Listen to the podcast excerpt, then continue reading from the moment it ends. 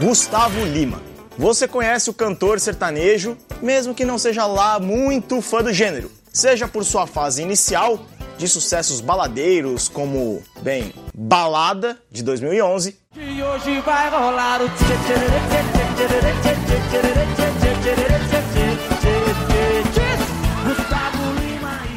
ou por sua fase mais romântica e família dos últimos anos, como a mais recente Saudade Sua, lançada no começo de 2020. Teve tanto tempo pra se arrepender, e justo agora que esqueci você, você esse papo de saudade sua.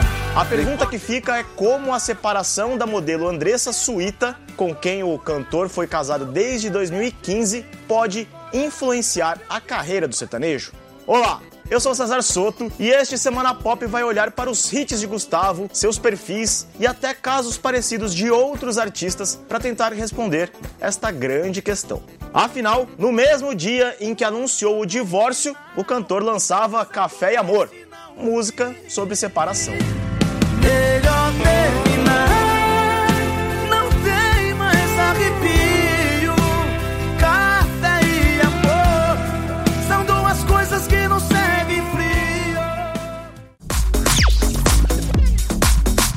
Vamos então começar pelo fim, para aqueles que não puderam acompanhar a história.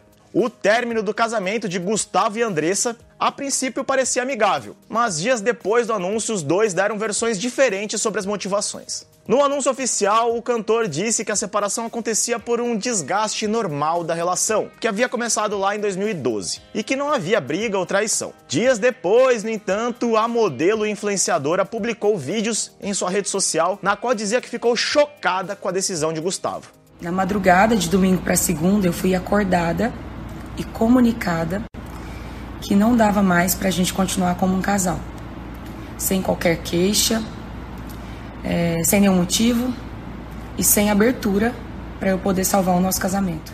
O cantor primeiro chegou a publicar até frases idênticas a de textos genéricos sobre relacionamentos na internet, como questione o que não está bom, arrume, modifique, não tenha medo de ser sincero com você e com todos, dê um passo atrás se for preciso, não tenha medo de recomeçar. Depois, gravou um vídeo no qual comentava mais diretamente o fim do casamento. Eu não estava feliz, vocês podem ter certeza que eu tentei de tudo para manter o meu casamento. Não está sendo fácil, pois separação gera sofrimento, afinal nós somos seres humanos.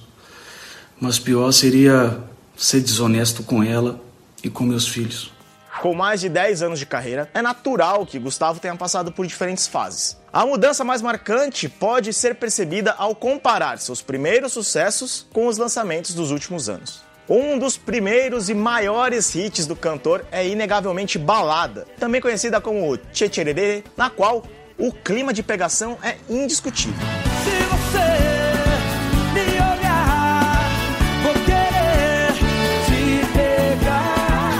Balada foi lançada em 2011. Gustavo e Andressa começaram o namoro em 2012. Coincidência ou não, em 2016, um ano depois do casamento, o cantor apresentava músicas mais românticas e certinhas, como Homem de Família. E quem me viu se vestir hoje não acreditaria que o cachaceiro virou homem de família. A mudança de perfil foi tamanha que em 2018 ele chegou a abrir mão de Jennifer, aquela do Tinder, que estourou pouco depois com Gabriel Diniz. O nome dela é Jennifer.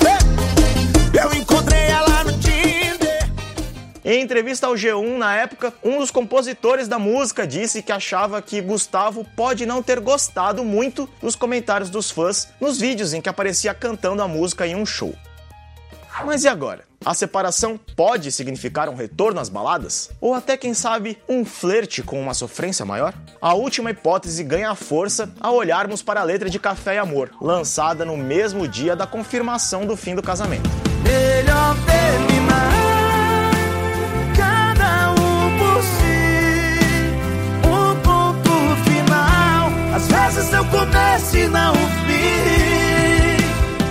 Música tem o tema claro de uma separação, falando sobre ele não ser mais o motivo do sorriso da cara metade. Mesmo assim, versos sobre como a separação é melhor e pode ser um começo e não o fim, ainda tem uma carinha um tanto esperançosa.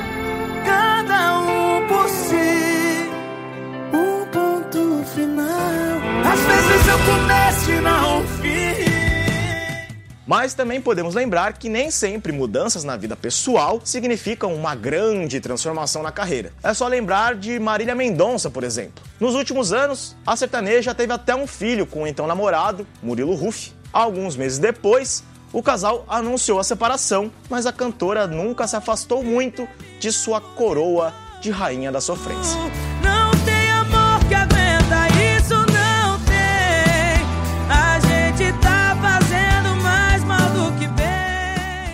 E o que vocês acham que o futuro reserva Gustavo Lima? Preferiam a época da balada ou do romance? Deixem suas sugestões nos comentários. E se você está me ouvindo em podcast, não esquece de assinar para não perder nenhum Semana Pop. Até a próxima! Ainda não me chame de meu ainda não me chame de bebê, porque era assim